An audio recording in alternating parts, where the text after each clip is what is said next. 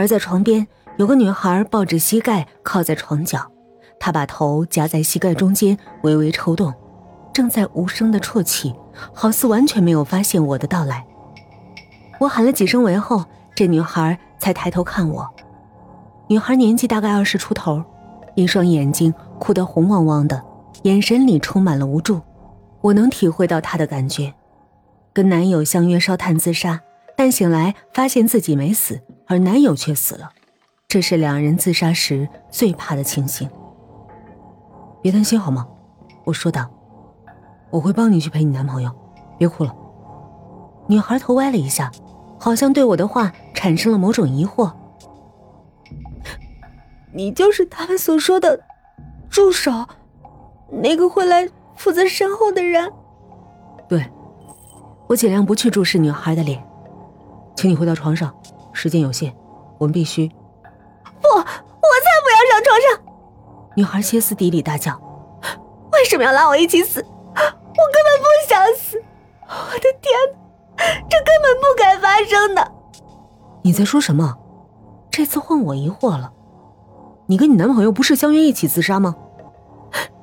是他拉我来这儿，我发现他对我下药的时候已经来不及了。他说什么都要我跟他一起死，还叫我别担心，说最后会有个助手来帮我们善后。他疯了！女孩所说的每句话都让我的头更疼了。到底是怎么回事？女孩转过头，嫌恶的瞪了床上的尸体一眼。小姐，我从外套里拿出佩戴的手枪。将枪口对准女孩额头。我再说一遍，请回到床上，躺到你男朋友身旁。女孩瞪着枪口，足足沉默了一分钟，然后露出绝望的苦笑。你是他花钱请来的吧？他怕我不死，所以花钱请你来确认我跟他是不是都死了。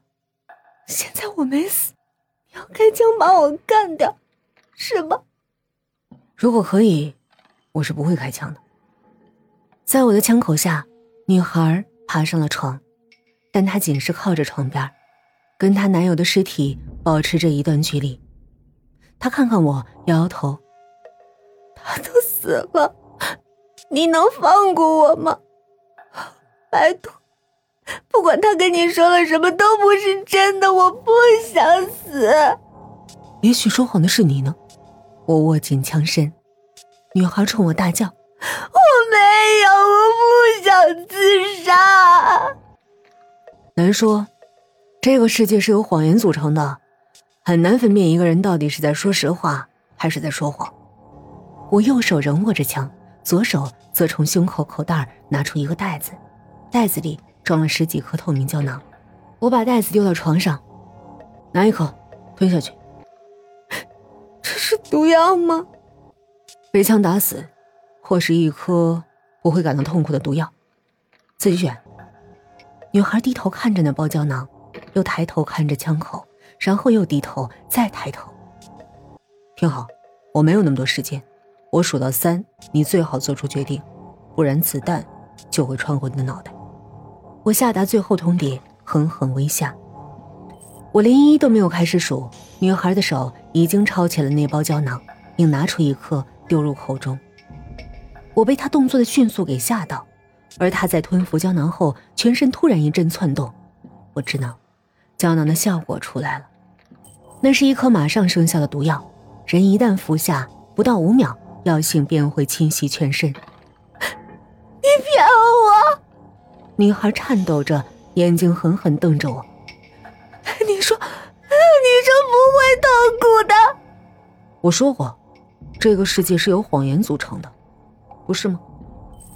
是的，服下这毒药的人会感觉十分痛苦。毒素的快速蔓延会让你感觉生不如死，但是死亡后毒素却会在身体内自动分解，找不到任何证据。这是石先生自行研发并配给每位助手的装备，以防意外的情形发生。我无法想象女孩体内。正承受着何种痛苦，我只能低头听着女孩痛苦的呢喃。算等女孩的呢喃声完全消失，我才抬头看女孩的情况。她死了，而且死不瞑目。她的瞳孔像是要把我的身影也带进地狱里似的，异常的睁大。我敢说，到时发现尸体的人一看到这女孩的尸体，应该会被吓破胆吧。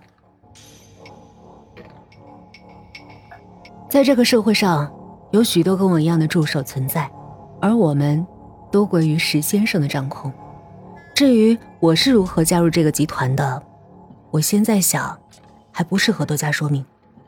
而关于石先生，我从未见过他，联络都是靠手机。他可能不姓石，但在电话里的声音可能经过变声。总之，他是个很会隐藏身份的人。有些自杀者。生怕自己在自杀时会临时放弃，所以他们需要一个助手，就是我们。我们的工作就是在自杀者犹豫甚至临阵脱逃时帮他们死亡，有必要时甚至亲手夺走他们的性命。这是石先生所下的规定：一旦接下委托，就要百分之百确认自杀者死亡，就算自杀者已经改变心意也一样。自杀者们会透过各种渠道找上石先生。石先生再把任务分配给助手，确认任务完成，再把酬劳汇给我们，这就是我们的工作模式。我昨晚应该是在酒吧喝多了，然后烂醉如泥的回到家，连澡都没洗，倒在沙发上就睡着了。毕竟这不是第一次。我从沙发上坐起来，把脊背跟头完全靠在沙发上，等待着宿醉的头痛感退去。不知道从第几笔工作开始，我试着。不去注意那些自杀者的脸，但后来我发现这并不容易。自杀者对生命完全绝望的脸，往往会持续在我的噩梦中纠缠我。而今天晚上，我像例行公事般又去了那家我最喜欢的酒吧。有时候我会对自己说，这是最后一次来酒吧。从下笔工作开始，我要取离那些自杀者的脸。既然进了这一行，就该冷血无情。不被感情所左右，这种自我催眠从某方面来说是有效的。现在的我可以机械的帮助自杀者，但就是逃不掉他们的脸。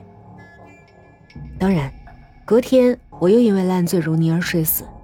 当我醒来时，发现自己光着上半身躺在自家玄关地板。不过还好，手机没有显示未接来电，石先生今天还没打给我。我曾问过石先生：“如果哪天没人再自杀的话，那我们这行怎么办？”石先生轻描淡写的说：“放心吧，找死是人类的天性，总会有人自杀的。而这些自杀者也会自己找上我们。你要记得，社会上需要我们这一行。